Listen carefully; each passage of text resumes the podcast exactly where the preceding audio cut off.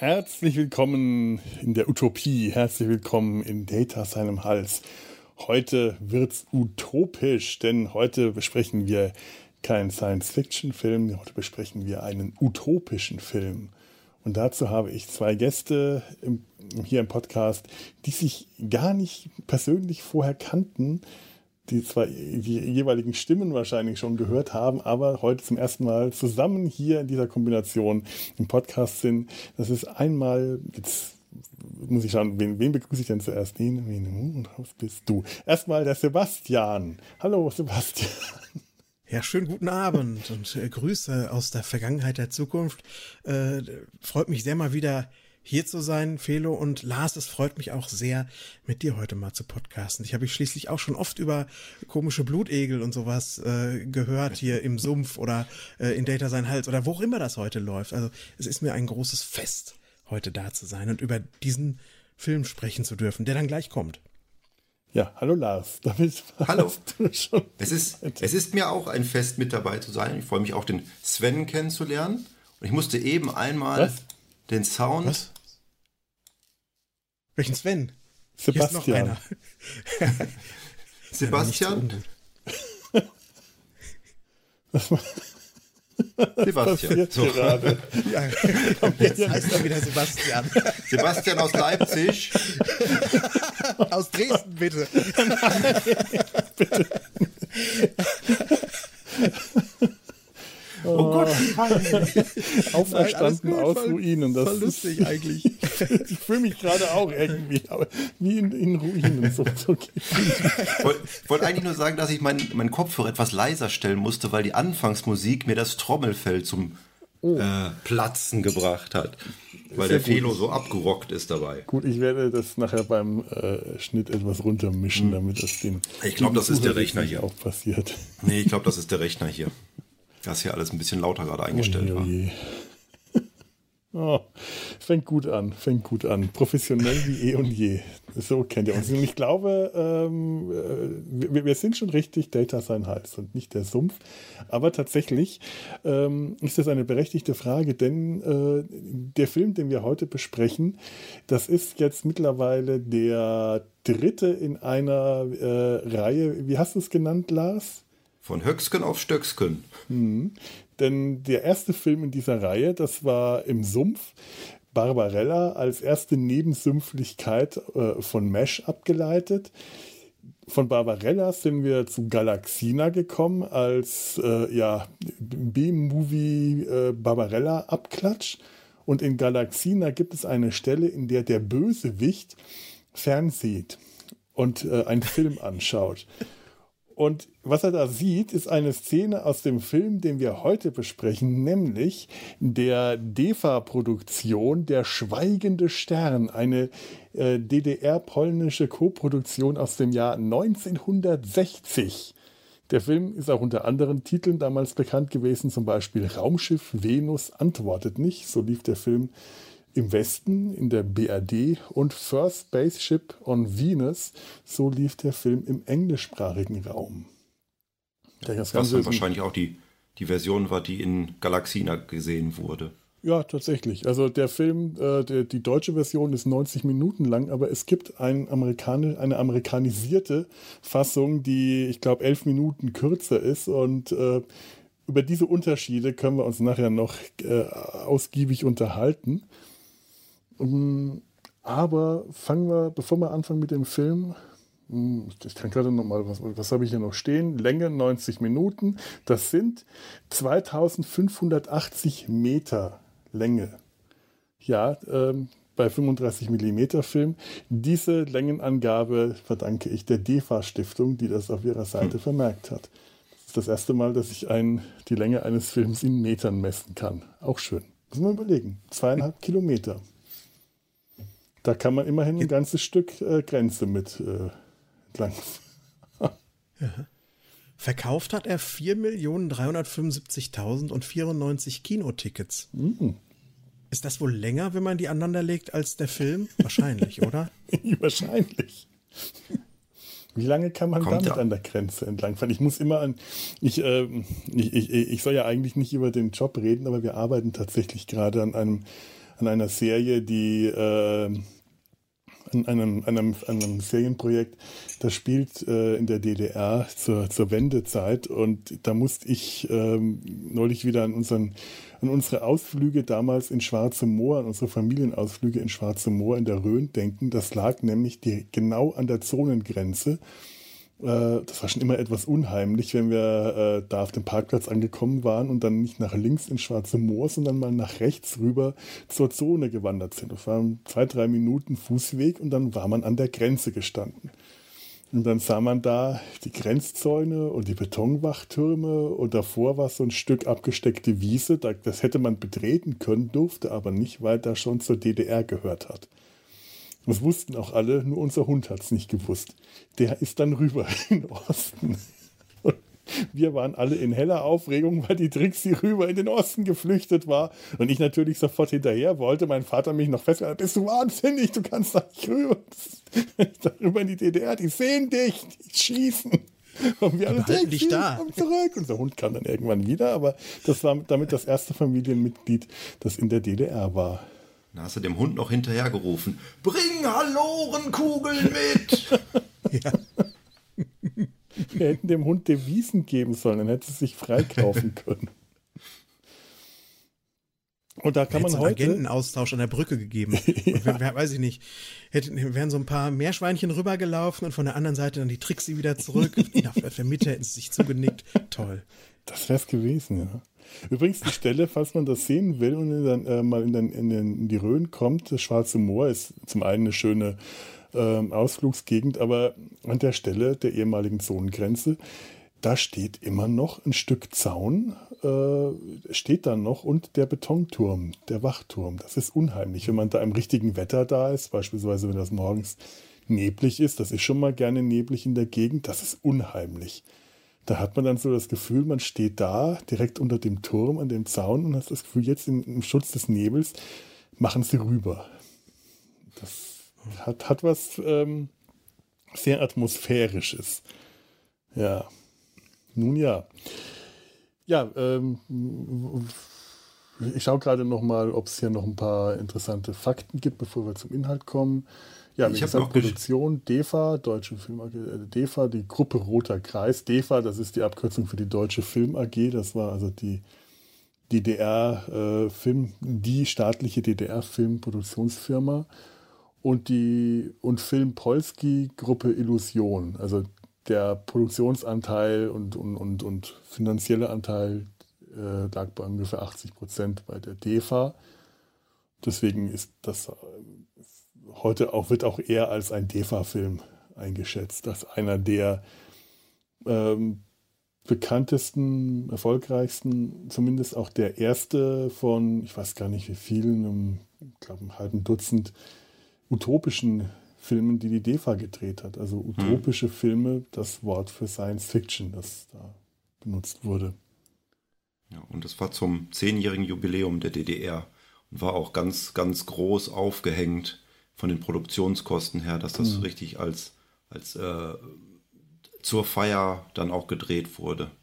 Ja, es war zumindest geplant, hat dann aber wohl nicht äh, äh, ähm, stattgefunden. Es hat dann nicht hingehauen, weil sie sich die Produktion sehr oft verzögert hat. Der Spiegel hat damals spekuliert, das wäre an Sputnik gelegen. Das Aha.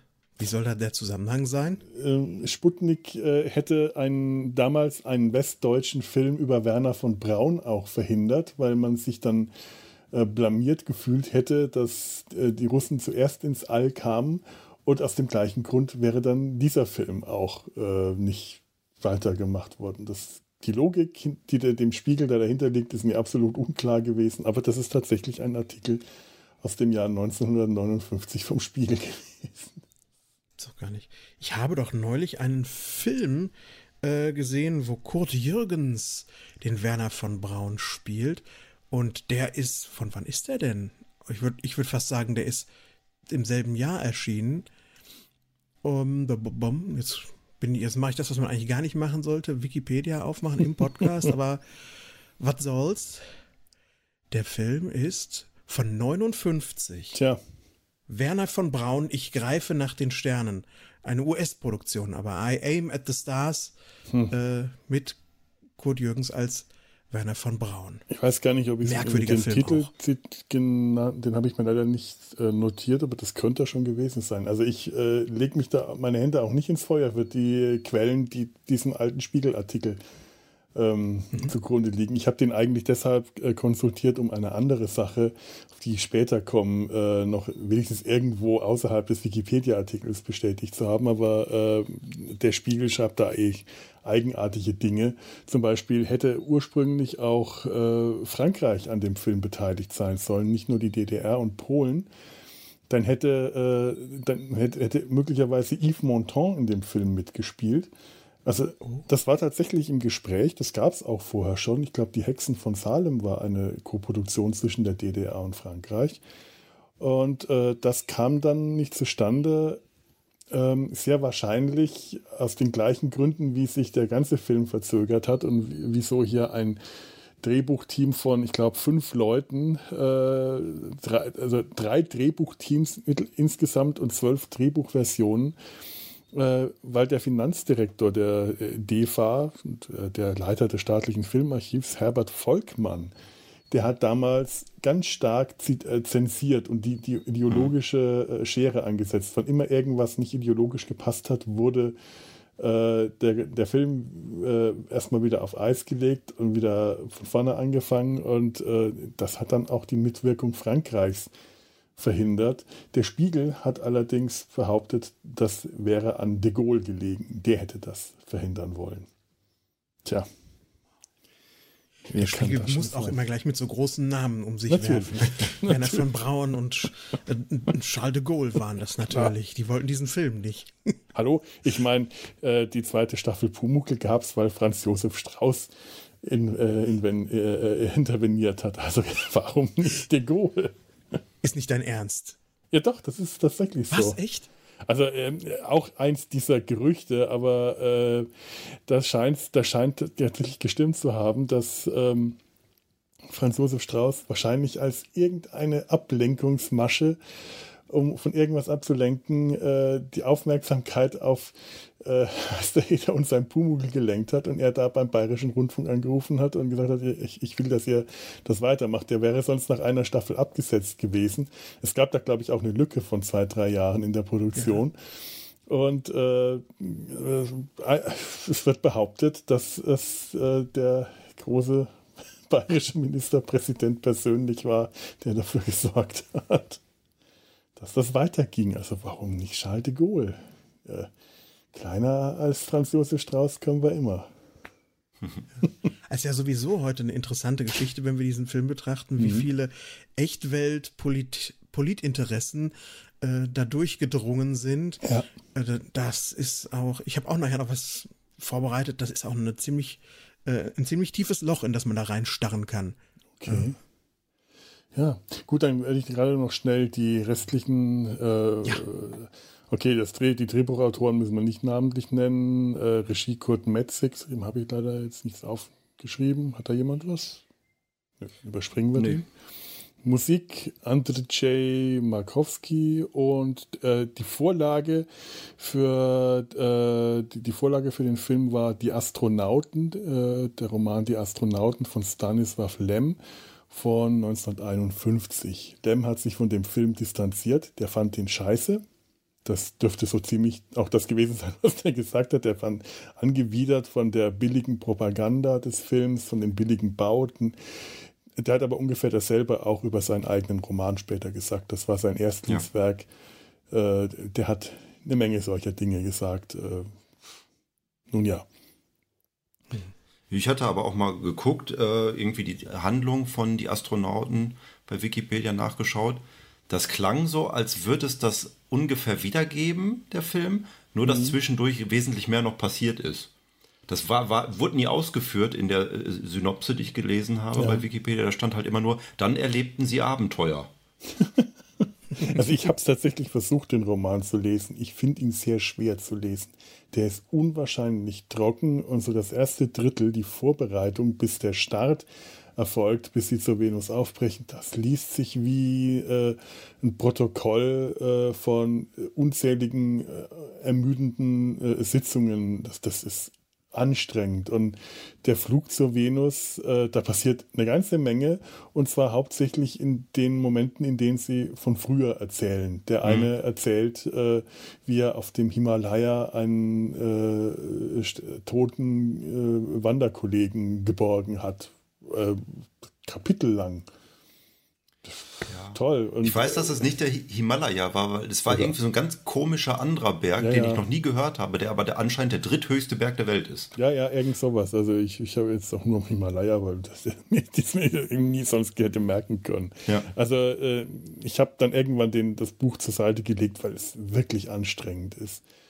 Ähm, pff also es scheint der, der Kern äh, ist wohl für den Film übernommen worden und alles, was das Buch dann so ausgeschmückt hat, wurde weggelassen. Das klang sehr episodenhaft, fand ich. Hm.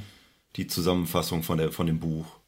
Ja. Klang jetzt ähm, eigentlich interessant, aber wenn du sagst, dass das äh, sehr trocken ist.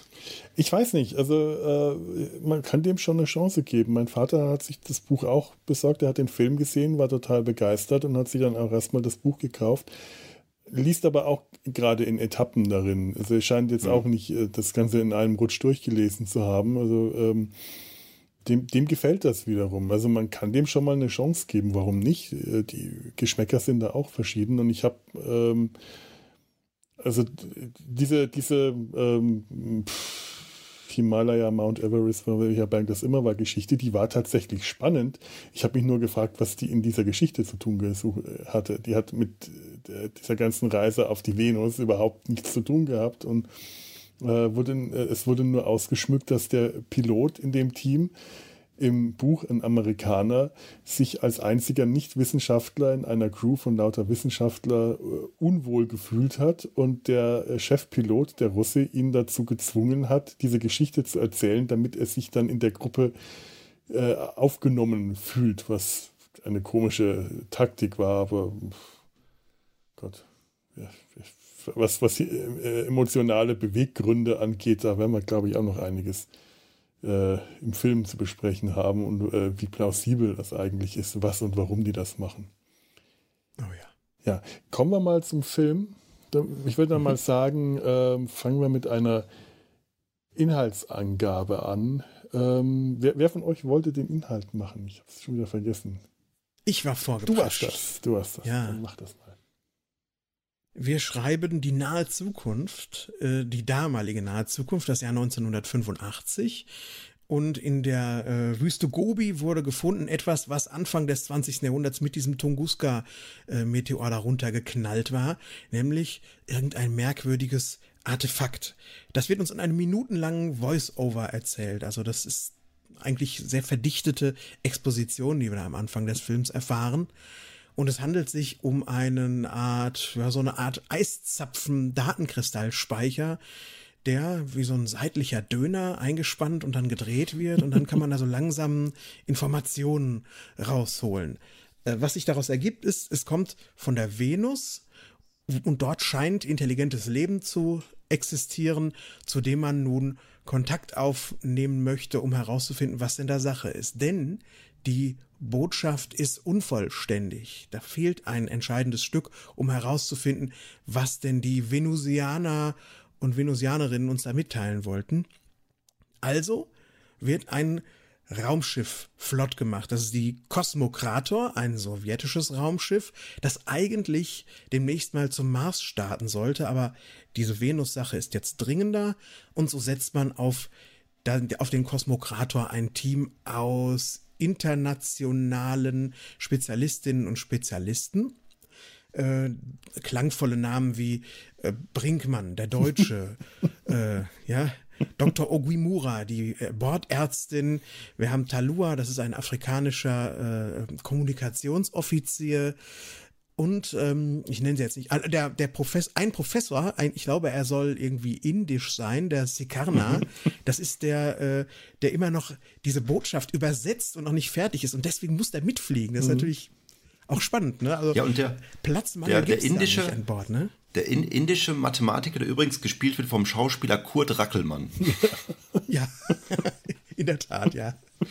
Aber das kommt ja. in der deutschen Version, glaube ich, gar nicht rüber, dass der Inder ist. Das äh, stand, glaube ich, vorne in den Texttafeln und in der IMDb stand das drin. Man, man, man ich habe jetzt auch gedacht, oh Gott, Anfang, da wird jetzt irgendwie.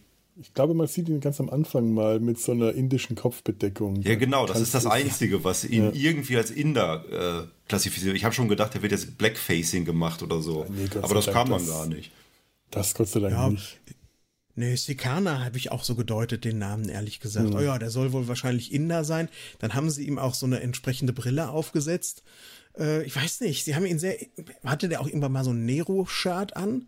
Ja, tatsächlich. Also davon abgesehen, dass er sehr hellhäutig ist, wirkt er indisch. Äh, und ja. warum, warum soll er nicht hellhäutig sein? Also es, es gibt äh, ja auch in, in Indien ähm, alle möglichen Hautschattierungen. Äh, das, das, da ist kein Hinderungsgrund daran. Und diese Brille tatsächlich, die, äh, die wirkt indisch. Das, ja, oder? Das ist irgendwie nicht, so. Das wie man das uns sagen kann eigentlich. Muss, ja, aber, ja. Ich, ich, wusste auch nicht, wie ich die sonst beschreiben soll. Das ist, das ist wahr. Es kam ein Mann mit einer indischen Brille an. Okay. Ja. ja. Also die fliegen dann alle los. Diese bunte Gesellschaft fliegt dann dort los und sie haben auch noch melodramatisches Gepäck dabei. Denn die asiatische Bordärztin hat ihren Mann oder vielleicht auch ihre ganze Familie verloren bei dem, äh, bei dem Angriff auf Hiroshima. Hm. Das ist der, so der erste Baustein des Melodramas, was sich dort entwickelt. Das haben natürlich die Amerikaner abgeworfen. In diesem Film hier dargestellt im Jahr 1960, äh, 1985 als ein eine ja stagnierte Gesellschaft, die äh, in Schuldgefühlen äh, bezüglich des Atombombenabwurfs immer noch feststeckt. So fühlt sich das an, diese eine Szene, die wir mhm. in Amerika sehen. Und die geben den äh, Professor Hor Horling mit mhm. an Bord. Und dann ist da auch noch der Deutsche, der Brinkmann, Raimund Brinkmann an Bord, der, das ist der Pilot. Und der hat irgendwie ein Fisternöhrchen mit der Dr. Ogimura oder hätte gerne, aber da steht halt so im Raum, dass sie ja so traurig ist und das ist irgendwie alles ganz schlimm und traurig sie, und sie, ist hat, unfruchtbar und hast ja. du nicht gesehen. Sie hat ihren Mann verloren, sie war auf genau. dem Mond stationiert, alle, sie, ihr Mann und Brinkmann und äh, Brinkmann hat den toten, ihren toten Mann geborgen auf dem Mond und hat ihn an die Station zurückgebracht und da steht zwischen den beiden gewissermaßen. Ja. ja. Also ist Brinkmann Jean-Luc Picard, Dr. Ogimura ist Dr. Beverly Crusher und äh, der tote Mann, das ist Jack Crusher. Ist das richtig so? ja, in etwa so. Ich glaube, das könnte Aber man so sagen. Vielleicht hatte Brinkmann ja auch schon immer ein Auge auf die Frau geworfen und hat den Mann umgebracht und nur gesagt, er wäre oh. umgekommen. er Jetzt hat einen falschen düster. Schritt gemacht. hm, sehr düster. Also man fliegt jetzt also zur, zur Venus, man hat auch noch einen kleinen Roboter dabei, der heißt Omega. Ähm, und bevor ich an der Stelle weiter erzähle, habt ihr, den, habt ihr erstmal verstanden auch, dass der Omega heißt? Äh, nee. Die haben das so vernuschelt am Anfang. Später hat man den Namen dann ja, verstanden ich, am Anfang. Ich glaube, das habe ich auch im, im Vorspann gesehen. Da stand auch irgendwie was von, von Omega dass der auch mitspielt. Ja, unter den Darstellern standen, es spielen ja. den, den äh, Astrophysiker, den Piloten, den Fernsehtechniker. Das fand ich auch ganz nett, diese Aufzählung. Äh, und äh, viele Schauspieler aus verschiedenen Ländern und Roboter Omega. Das ja. war unter den Darstellern aufgelistet. Wunderschöner Vorspann. Ich habe leider einen anderen Vorspann gesehen, den Ice Storm auf die DVD-Veröffentlichung geklatscht hat. Das war nicht ah. der Originalvorspann, sondern irgendwas, was aus den, in den 90ern irgendwann mal neu gemacht wurde. Ach, Total schade. Ich hätte es, was ihr da berichtet, klingt ja, klingt ja sehr schön. Ach, sau ja, der amerikanische Vorspann ist ja dann nochmal ganz anders. Der sieht ja dann auch so ein bisschen aus wie Star Wars. Also der, ja. der deutsch-polnische mhm. hat ja diese sehr feine Typografie So eine Bauhaus-Typografie. Ich habe ja, auch ja. echt gesucht, um die richtige Typo zu finden. Ich habe sie nicht finden können mit allen möglichen Typo-Finder-Apps. Habe ich die nicht entdeckt, aber es ist so eine runde Bauhaus-Typo mit ganz seltsam geformten S. Das ist wie so ein zackiger Kreis, der in der Mitte getrennt ist von einem Querstrich und dann äh, alles klein geschrieben wirklich bis auf der schweigende Stern, das ist dann in allen ist in Kapital geschrieben und alles andere klein geschrieben und wunderschöne Formulierungen. Wie, äh, das, das fängt an mit, warte mal, äh, ich habe es mir aufgeschrieben. Sie sehen die deutsch-polnische Gemeinschaftsproduktion Der schweigende Stern. Es spielen, mhm. und dann kommt das und das, und das Ganze, die Typo weiß, auf einem blauen Untergrund und das ist eine äh, Betonwand. Das ist eine blaue Betonwand, also das ist eine Betonwand. Man sieht diese Blasen und Löcher, die halt so Spannbeton macht, wenn er austrocknet. Und das Ganze blau eingefärbt. Das sieht total schick aus. Das, das ist richtig gut. Das ist sehr stylisch und ganz simpel gemacht eigentlich. Und das amerikanische so sind halt sind, sind, gelbe, zackige Outline-Schriften vor äh, einem Sternenhintergrund. Ich mhm. schicke nachher mal Bilder rum, damit du das auch sehen kannst. Dankeschön. Ja. ja, der amerikanische ist deutlich B-Moviehafter. Mhm. Äh, auch wirkt, äh, als würde jetzt so eine Art Serial auch losgehen, finde ich. ich wollte ja in der ersten Szene, wo da, ja? Ich bin ja eben auch nochmal aufgestanden, um noch was zu holen. Und zwar war das hier, glaube ich, mein erster Kontakt mit dem Film. Sci-Fi. Ich habe hier diese, diese große Classic 50 Movies Feature Sci-Fi Classics und da ist auch First Spaceship on Venus drauf.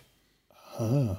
Ja, Neben die Voyage Dinger gibt es immer so für 11 Dollar oder sowas. Mhm. Und dann ja, sind ja. da unendlich viele Filme drin. Ja, kenne ich aber auch. Und das also Beste ist, man muss diese DVDs gar nicht rausholen und in den Player tun, weil all diese Filme gibt es auch umsonst bei YouTube. Natürlich. weil die alle domain-free sind. Der, der amerikanische Film ist sogar umsonst bei Wikipedia zu gucken. Gott. In dem äh, Beitrag zu The Silent Star kannst du runterscrollen und einfach das Video abspielen. Und auch mit Rechtsklick darauf das Ganze als Videofile dir auf den Rechner ziehen, die amerikanische Filmvariante. Fantastisch. Ja. Ähm, aber was ich gerade zu Omega noch äh, sagen wollte, der kommt dann mal irgendwann, mhm. das ist so eine Art äh, sehr großer, sehr schwerer Rumba eigentlich. Äh, der kommt irgendwann mal um die Ecke gefahren und wird vorgestellt von seinem äh, Erschöpfer. Und der vernuschelt den Namen so sehr, dass ich das zurückspulen musste, weil ich beim ersten Mal dachte, die haben den Roboter Honecker genannt. der kam da so rum und der, der das ist der Roboter Honecker. Was? Warte mal, aber 1960 war Honey da eigentlich schon äh, gegeben. Es gab ihn und er war sicherlich ein leitender Funktionär, aber er war noch nicht an der Spitze. Ja. das, Honecker, toll. Roboter Honecker, außer Kontrolle. ja. Noch so ein Film, den man eigentlich gerne sehen, sehen möchte. Oh Gott. Ja. Naja, sie fliegen jetzt, ich erzähle mal weiter, ja. sie fliegen jetzt zu Venus, äh, spielen Schach gegen Omega, gegen Honecker, der dann äh, immer gewinnt und irgendwann auch eine Seele eingepflanzt bekommt, sodass er auch mal verliert. Da können wir vielleicht auch hinter irgendwas über äh, künstliche Intelligenz mal sagen äh, in diesem Zusammenhang.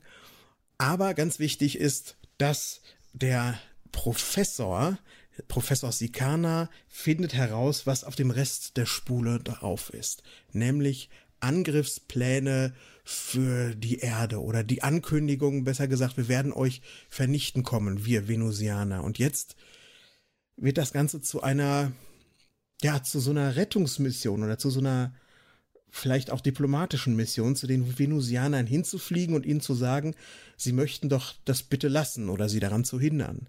Kontakt mit der Erde hat man keine mehr. Das ist also wirklich jetzt so eine Art Himmelfahrtskommando. Wir sind als, äh, als glorreiche Sieben oder was wir sind, auf uns gestellt und haben das da jetzt zu verhindern.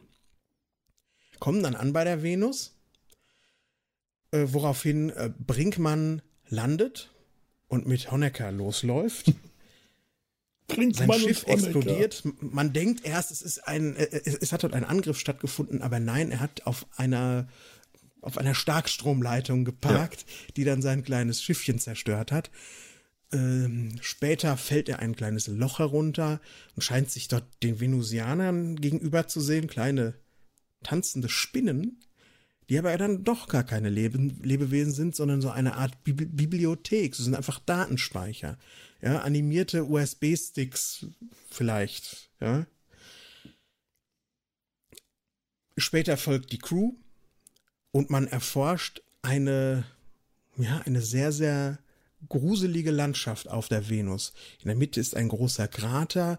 Am Rande des Kraters, das, das ist gesäumt von zerfallenen, geschmolzenen Häusern. Und in der Mitte findet sich dann auch so eine Art Turm zu Babel, auf dem man sich mal begibt und ein, hat dann eine Begegnung mit schwarzem Schleim. Äh, und über diese Abenteuer stellt sich dann heraus, dass auf der Venus ein großer Kataklysmus passiert ist. Es gab den Plan, die Erde anzugreifen. Es gab, Parallele zu Hiroshima, den Plan, dies mit äh, einen nuklearen Bomben zu tun. Nur leider sind diese Bomben dann, ja, vor Ort explodiert und haben die venusianische Zivilisation ausgelöscht. Durch die Ereignisse auf diesem Babelschen Turm allerdings hat man den Start einer weiteren, äh, einer, einer weiteren Nuklearwaffe ange, angestoßen, sodass dann das zu verhindern gilt und das wird dadurch verhindert, dass tatsächlich zwei zurückbleiben und dort dann ja auch umkommen, so wie es aussieht und dass das dass die wenigen Überlebenden dann wieder durch eine Gravitationsumkehr der Venus zurück ins All geschleudert werden, was ich mir auch für die Venusianer sehr unpraktisch vorstelle, wenn die alle hochfliegen, wenn die ihre Bombe da zünden. Das ist auch nur so ein mittelguter Plan. Und dabei kommt dann auch leider Brinkmann, der noch in so einer kleinen Kapsel umsitzt, auch um oder geht verschollen, weil er fliegt in eine andere Richtung weg, als äh, die Kosmokrator und als sein Schiffchen abgestoßen werden. Brinkmann ist Brinkmann! weg. Ja, Brinkmann. Brinkmann!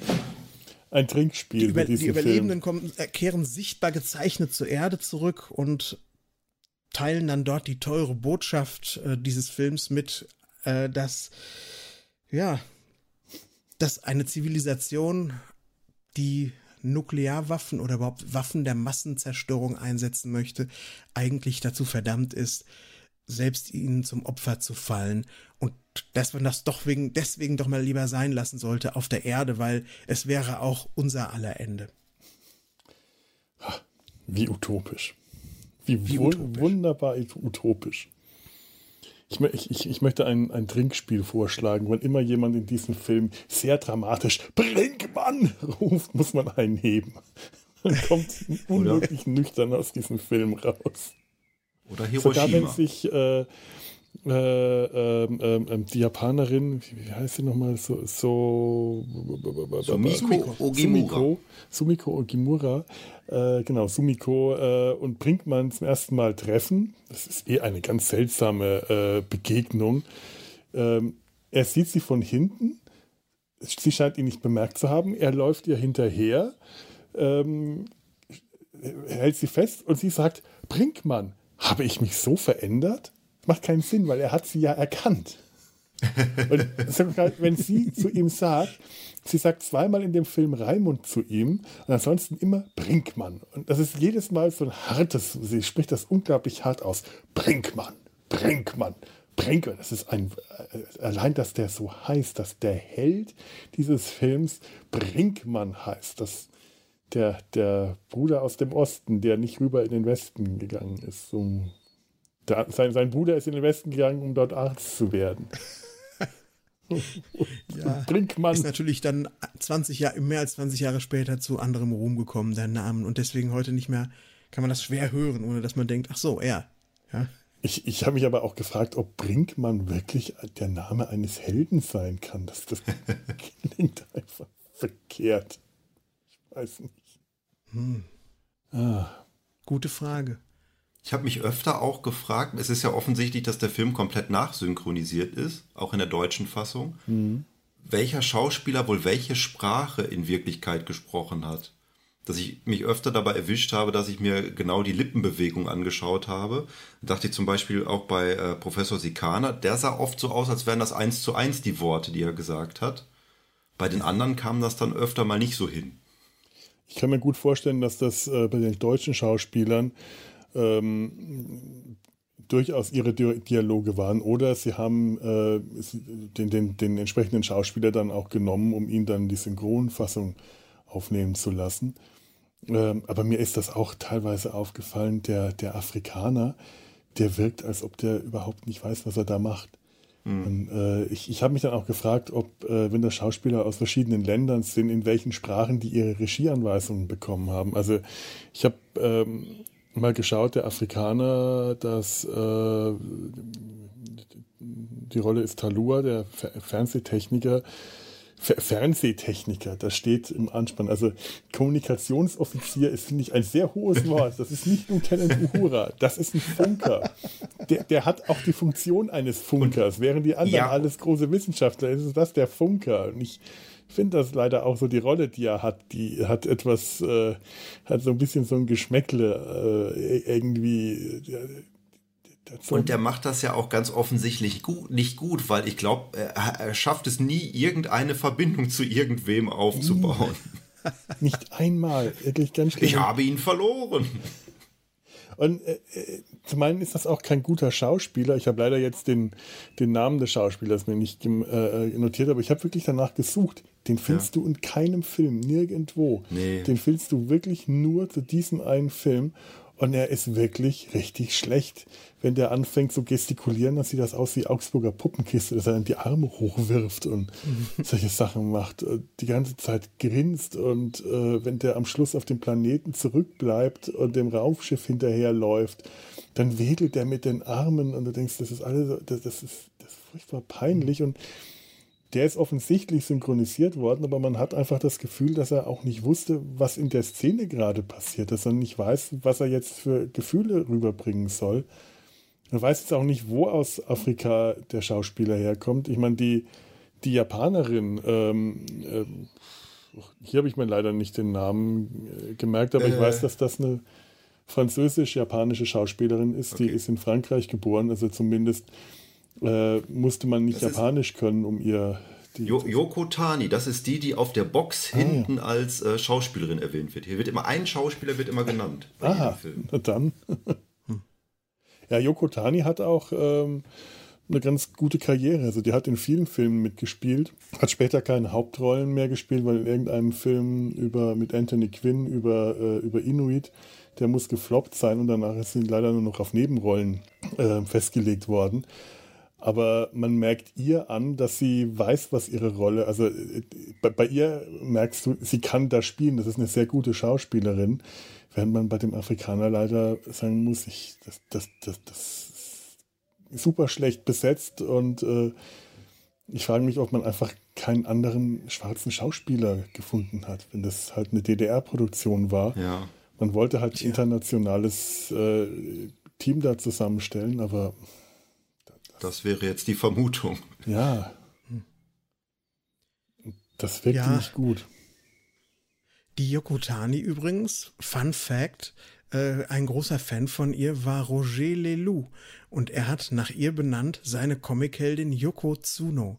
Die ist nicht Ach. etwa nach Yoko Ono benannt, sondern nach äh, dieser franco-japanischen Schauspielerin. Ach, toll. Ich kenne nur den 90er Jahre Wrestler Yokozuna, das war so ein dicker Sumo-Ringer. aus Hawaii und nicht aus Japan, auch das noch. Er hat, ich glaube, 250 Kilo gewogen, aber Hulk ja. Hogan hat den trotzdem hochgehoben.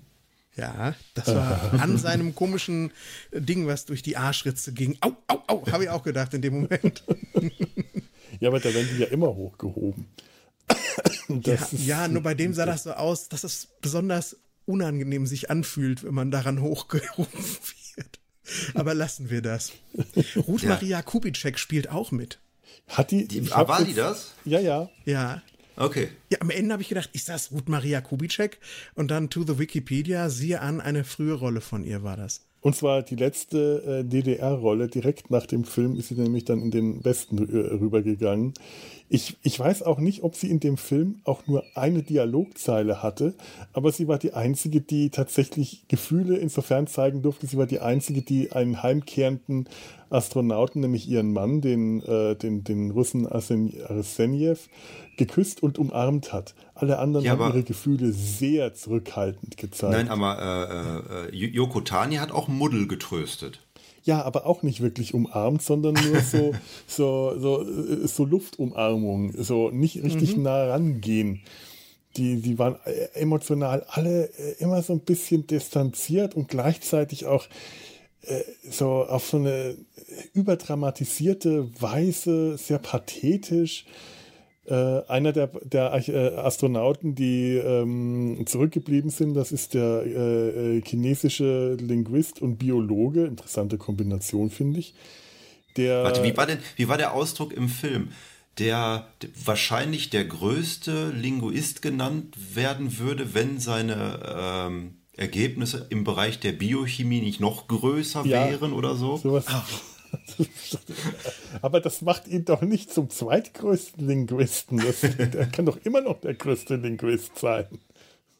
Tja. Logik. Auf jeden Fall, als der dann auf dem Planeten zurückbleibt, weil er von irgendeinem herumfliegenden Venusianerkabel getroffen wird und sein Schutzanzug, sein äh, aufgerissen ist und er äh, zu ersticken droht, dann stürmt sie noch ganz schnell ans Mikro und sagt ihm hochdramatisch, dass, das, dass die Proben, die sie entnommen haben, die er untersucht hat, äh, dass die Leben enthalten. Es gibt Leben auf der Venus, es gibt Leben. Das denke ich mir, ja, okay, irgendwie, wahrscheinlich tröstet ihn das, aber das ist so übertrieben dramatisch. Das sind so die ganz großen Gefühle. Äh, ich weiß nicht, ob man in dem Moment, wo man äh, erstickt, nicht vielleicht andere, äh, mhm. was, was das ein bisschen geringer gestapelt hat. Also, ich weiß nicht. Ich meine, von den es anderen hat sich keiner verabschiedet. Es gibt Leben auf der Venus, aber du gehörst gleich nicht mehr dazu. genau. Ja, ich finde auch, dass das äh, die, diese Übermelodramatisierung, äh, die er da anspricht, die ist auf jeden Fall vorhanden und die wirkt für mich auch deswegen so komisch, weil das oft nicht vorbereitet wird. Ja. ja. wenn diese Sachen, äh, auf die das hinzuläuft, äh, so über die Geschichte hinweg zu einem Crescendo anschwellen würden mhm. und dann käme das, dann wäre das irgendwie cool. Aber das sind einfach immer nur so ganz steile emotionale Aussagen, die fast aus dem Nichts kommen. Und dann denkt man immer, also dachte ich zumindest immer, die ganze Zeit über in dem Film so, puh, puh, puh. ne? Mhm, es mhm. fügt sich nicht organisch in die Geschichte ein. Ja, da ist ja, das hatte ich ja auch in den Chat geschrieben. Ich glaube, mein, mein Highlight ist dann, dass, ähm, ist es Professor Arsenev? Ja. Der da auch am Anfang äh, quasi als erster Professor dann diese, diese ähm, diese Sitzung in diesem ähm, Studiensaal oder sowas leitet, ja. dass der dann irgendwann im Raumschiff nach oben geht und dann flippt halt äh, Omega aus und überfährt dann aus Versehen Arseniev. Und dann heißt es direkt, er hat innere Blutungen, wo man sich fragt, wie viel wiegt denn dieser kleine Roboter? Dieser kleine Dass der einmal Roboter, kurz über den. Ja, der, dieser kleine Roboter vor allem, der vorher ja äh, bei der ersten Landung mit Brinkmann zusammen, Brinkmann, auf den äh, Planeten gelandet ist und dann mit ihm aus diesem kleiner, aus dieser kleinen ähm, äh, Kleinflugzeug daraus ist. Da ist keine Rampe oder so. Brinkmann mhm. muss den aus, dem, äh, äh aus diesem kleinen Raumflieger rausgewuchtet haben. Der muss den rausgehoben haben. Also entweder ist Brinkmann der stärkste Mann der Welt oder äh, Arseniev ist der schmächtigste Mann der Welt, der zerbrechlichste. Das ist schon ja. bemerkenswert. Das war dann irgendwie, keine Ahnung, sehr plötzlich sehr dramatisch und sehr äh, zum Stirnrunzeln anregend. Ja, vor allem, er klettert da hoch, äh, in der Mitte dieser, dieser Raumschiffe, sind auf mehreren Ebenen. Das Raumschiff selber ist äh, hoch. Ja, hat es gerade getutet. Seid ihr noch alle da? Ich bin noch ja. da. Gut, dann hat es nur getutet. Das war Honecker. Das war Honecker, na dann. Also, man sieht, wie äh, Honecker durchtritt, durch, durch, den, durch den Plexiglasboden von unten. Das dauert irgendwie zehn Sekunden, fängt er an durchzudrehen, oben im Kreis zu, äh, äh, rumzurasen. Arsenjev klettert schnell hoch, äh, damit, so dass er mit dem Oberkörper durch die Öffnung ragt, legt sich Honecker in den Weg, Honecker rollt kurz über ihn drüber, er fängt an zu schreien und im nächsten Moment wirklich, äh, in, in, dem Moment, der, der Roboter rollt über ihn drüber, er, er, er, schreit und seine nächsten Worte sind, die Strahlungsenergie steigt, die Strahlungsenergie ist gestiegen. Das macht nicht mal Sinn was da passiert ist. Und erst dann danach wird irgendwie klar, dass der Roboter durch die Strahlungsenergie äh, außer Kontrolle geraten ist. Aber äh, das ist so, da wird so aus dem Nichts heraus plötzlich von 0 auf 100 ein dramatischer Moment auf, aufgesetzt, äh, der auch nicht richtig erklärt wird. Das, das ist ganz eigenartig. Ich finde, ein dramatischer Moment, der ganz gut aufgebaut wird, ist, dass man nachher tatsächlich das Einzige, was man von den Venusianern sieht, sind ja die Schatten, die auf diesen Stein gebrannt sind durch die Atomexplosion. Das mhm. fand ich war ein Moment, der, der sich so langsam aufgebaut hat, dass man nie wusste, wie diese Venusianer aussehen und äh, dass das dann auch so das einzige Vage war, was man von ihnen nachher dann wirklich präsentiert bekommen hat. Das hat mir ganz gut gefallen. Also man muss generell sagen, das Design in dem Film, das finde ich großartig. Der Film hat wirklich viele, viele Mängel. Dazu gehören die Drehbücher, da gehören die, die schauspielerischen Qualitäten, der Dialoge, die sind alle furchtbar hölzern und äh, träge, da gehört die Dramaturgie dazu, die ist zäh und schleppend. Äh, man hat wirklich, wenn, wenn die, also ich, ich habe den Film jetzt ein paar Mal gesehen und jedes Mal ging es mir so, wenn die ungefähr bei der Hälfte des Films endlich auf der Venus angekommen bin, bin ich schon so müde, dass ich nicht mehr erstmal den Film nicht mehr weiterschauen will, weil ich wirklich total anstrengend ist, bis dahin durchzukommen. Das sind so viele Unterhaltungen, die alle hölzern wirken und äh, das, das ist äh, wirklich, wirklich hart durchzustehen.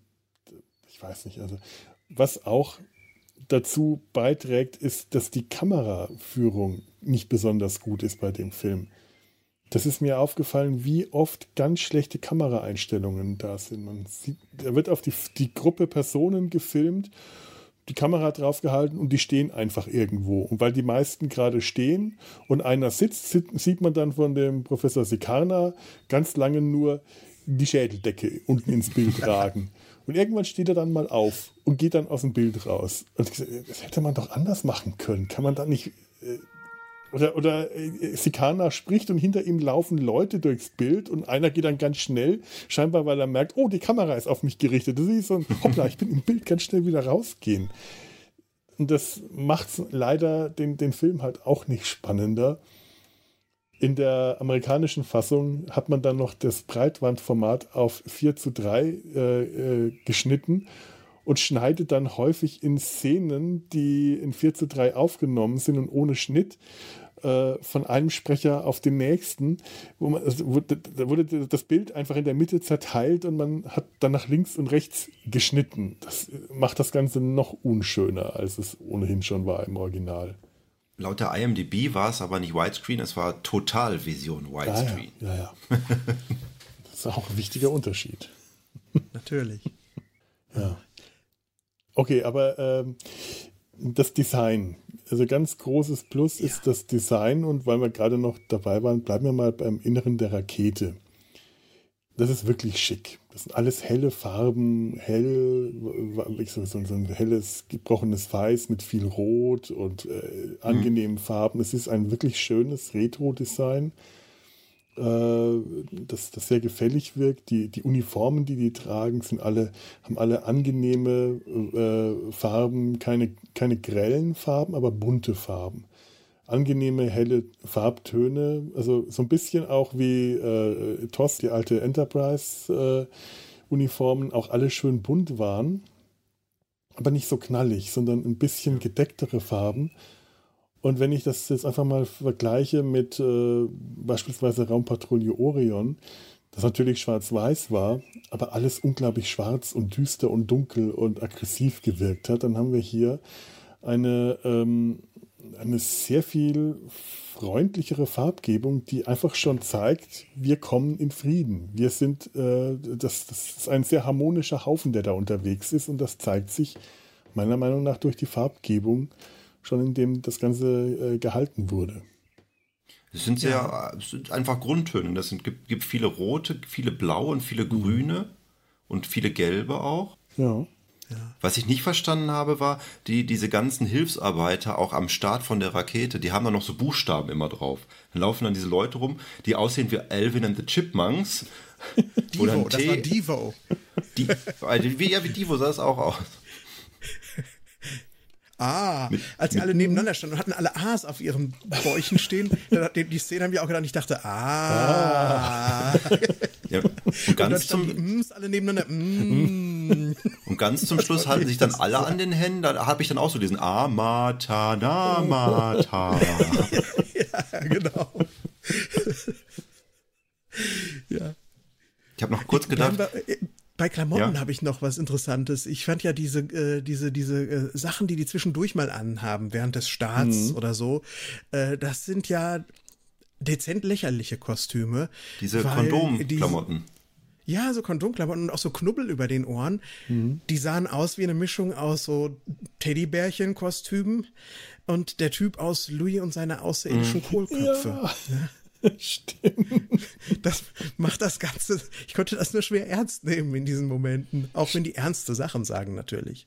Ja, auch als äh, die, Schwerkraft noch nicht hergestellt war und der Amerikaner sich dann erstmal die Beine vertreten muss und dann äh, in, in, der Gegend herumschwebt. Das sah so herrlich aus. Man sah die Fäden, an denen die hingen. Er und ich glaube, der, der, der, Chinese, die, die schweben dann da durch, durch das Cockpit. Und das sieht das sieht so lächerlich aus, wenn die in ihren, in ihren beigen Kondomdress, aber die auch so, so braune, lederartige ähm, ja, äh, äh, Gurte, Gürtel drum mhm. haben. Wie heißt das? Ähm, ähm, Korsetts äh, in, in der Mitte mhm. tragen. Also einfach herrlich. Und als die dann die Schwerkraft äh, äh wiederhergestellt wird und äh, ihnen gesagt wird, ja, jetzt, jetzt haltet euch fest oder die Schwerkraft wieder hergestellt. Was macht der Amerikaner? Er schwebt dann direkt über den Schacht in der Mitte. Aber genau in dem Moment, aber auch gezielt darüber. So nach dem Motto, wenn jetzt die Schwerkraft angestellt dann stürzt er diese Treppe runter und bricht sich wahrscheinlich noch die Haxen, weil er sich irgendwo mit den Füßen in dieser komischen ähm, das ist so eine, ich glaube, so eine runde rote Leiter in der Mitte. Die, die Sprossen sind rund äh, und, und, gehen so nach oben. Die sehen ein bisschen aus wie die äh, Leitern, die in den Wartungsschächten der alten TOS Enterprise angebracht mhm. sind. Nur da sind sie dreieckig und nicht rund. Aber so ungefähr in, in der Art und die waren auch rot. Oder ähm, wie die Rakete bei Tim und Struppi. Wenn, äh, ich schalte die Schwerkraft wieder ein, bitte halten Sie sich alle fest und die Schulzes sich aneinander festhalten. Generell eine schöne, guck mal, die kann ich auch mal hier ins Bild fliegen oh. lassen.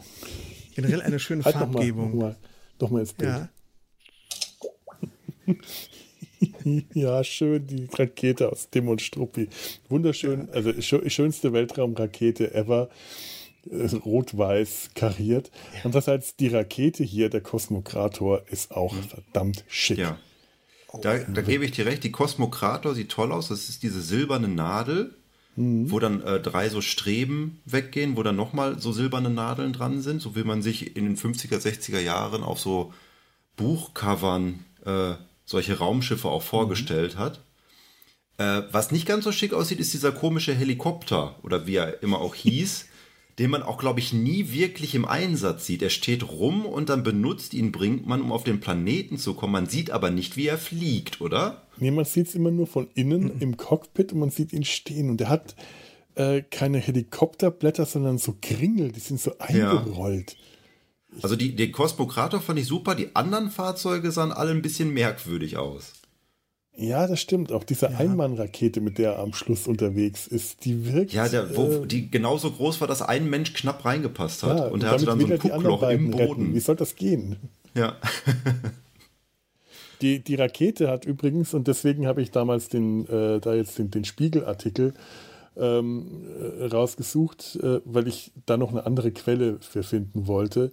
Es gab damals nämlich ein, äh, also das, das, das, das Modell des Kosmokrators ähm, hat äh, das, das wurde auf dem Flughafen, äh, die Szene wurde auf dem Flugplatz Berlin-Johannisthal gedreht und der ist ein stillgelegter Flughafen in Ostberlin. Der war da schon seit äh, sechs Jahren nicht mehr in Betrieb, aber wohl alles noch so gut, dass man noch nicht so verfallen, dass man das noch als Flughafengelände, als Filmkulisse benutzen konnte. Und da stand dann der Kosmokrator äh, ziemlich groß. Wie groß, ob das jetzt äh, Originalgröße war, was sie da aufgestellt hatten, oder ob das kleiner war, aber es muss groß genug gewesen sein, dass das entdeckt wurde. Und äh, man liest dann überall, dass eine Westberliner Tageszeitung von einer vermeintlich echten Rakete berichtet hat, der ersten in der Sowjetzone gebauten, was dann sich als, als Falschmeldung später erwiesen hat. Und ich wollte einfach mal schauen, was, äh, was das war, weil man liest nirgendwo den Namen der Zeitung, ob das eine Ente ist. Und dann habe ich mal äh, nachgeschaut in diesem Artikel äh, im, ähm, im Spiegel wurde äh, das dann noch geschrieben. Das hat sich äh, die Zeitung, das war der Kurier. Ähm, ich lese mal kurz vor, was da in dem Spiegelartikel stand. Das ist jetzt ein bisschen leichter, als wenn ich es wiedergebe. In dem Bewusstsein, ein bedeutsames Ereignis registrieren zu können, veröffentlichten die Redakteure der Westberliner Tageszeitung Der Kurier vor kurzem auf der ersten Seite ihres Blattes ein sensationell anmutendes Foto. Es zeigte ein von Scheinwerfern angestrahltes, bizarr geformtes Projektil, das laut Bildunterschrift in den ostdeutschen Nachthimmel ragt. Die erste in der Sowjetzone gebaute Rakete. Eigentlich, so wusste der, wusste der Kurier zu berichten, hätte diese Rakete in der Nacht vom 27. zum 28. April dieses Jahres gestartet werden sollen. Der Versuch sei aber ohne Angabe von Gründen abgebrochen worden und nur, Zitat, unter größten Schwierigkeiten sei es gelungen, diesen Fehlstart in der Zone zu fotografieren. Indes schon wenige Tage später erwies sich die Veröffentlichung als das, was im Journalist Journalistenjargon als Ente bezeichnet wird. Das Organ der Sowjet Sowjet, Sowjetzonalen, was ist das denn? SED-Pimpfe, junge Welt, konnte die Kurierrakete glaubhaft als ein weitaus harmloseres Erzeugnis identifizieren. Das ist eine ganz gewöhnliche Attrappe für den utopischen DEFA-Film Der Schweigende Stern und steht völlig unbewacht auf dem Flugplatzgelände in Berlin-Johannisthal. So wusste das damals der Spiegel zu berichten. Hm. Und ich finde das eine ganz schön erschreckende äh, Sache, wenn man mal drüber nachdenkt. Wenn das sich nämlich nicht als Ente entpuppt hätte und irgendjemand an der falschen Stelle das ernst genommen hätte, dann wäre damals der dritte Weltkrieg ausgebrochen. Da braucht man nur ein bisschen Fantasie, um sich das auszumalen, was da hätte durchaus in dem, ich meine, das ist der Kalte Krieg gewesen. Äh, da hätte echt äh, so, ein, so, so, eine Falschmeldung hätte unter Umständen ganz schön was anrichten können.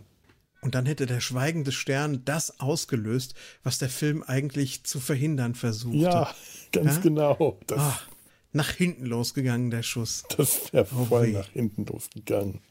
Ah. Ist schon irre, oder? Sich das ja, mal vorstellt. Tat. So, an dieser Stelle unterbreche ich ganz kurz, für kurze Zeit hoffentlich nur, denn äh, wie lange, für wie lange, das liegt an euch, liebe Zuhörer. Diese Folge, wir sind so ungefähr an der Mitte angekommen, das wird wieder etwas länger. Die zweite Hälfte könnt ihr dann auch hier in der Enervisionsmediathek weiterhören. Oder falls ihr euch denkt, jetzt will ich mir doch erstmal den Film anschauen, über den die da reden, dann äh, kann ich euch hier eine kleine Empfehlung geben. Ich, ich hoffe, das wird nicht als Werbung missverstanden. Das soll keine Werbung sein.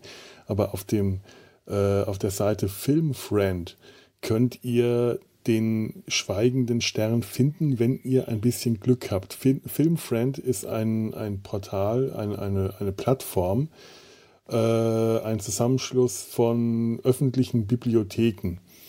Äh, wenn ihr Glück habt, ist eure dabei. Das sind leider nicht alle äh, Bibliotheken deutschlandweit vertreten, aber mit etwas Glück könnte eure dabei sein, wenn ihr einen Bibliotheksausweis habt. Bei mir zum Beispiel die Kölner Stadtbücherei ist vertreten, also konnte ich mit meiner Bibliotheksausweisnummer mir dort den schweigenden Stern anschauen. Ähm, geht da mal hin, schaut mal nach, findet es raus.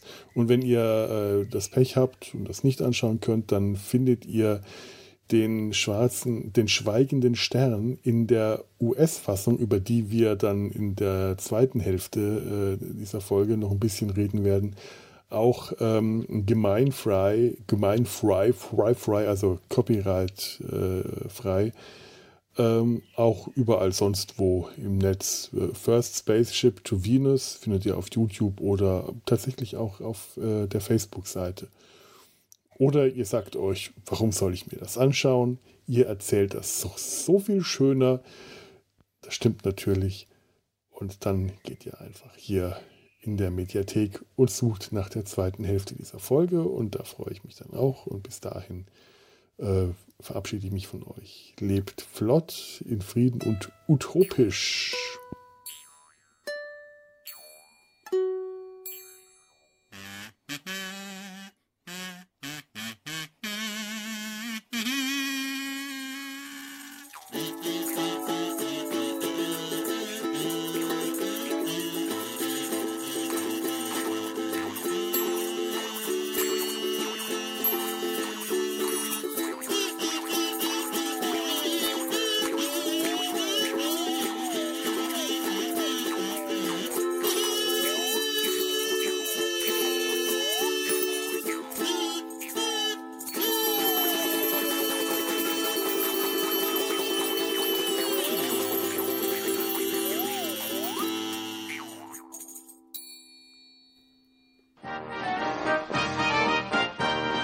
Produktion des Podcast Imperiums.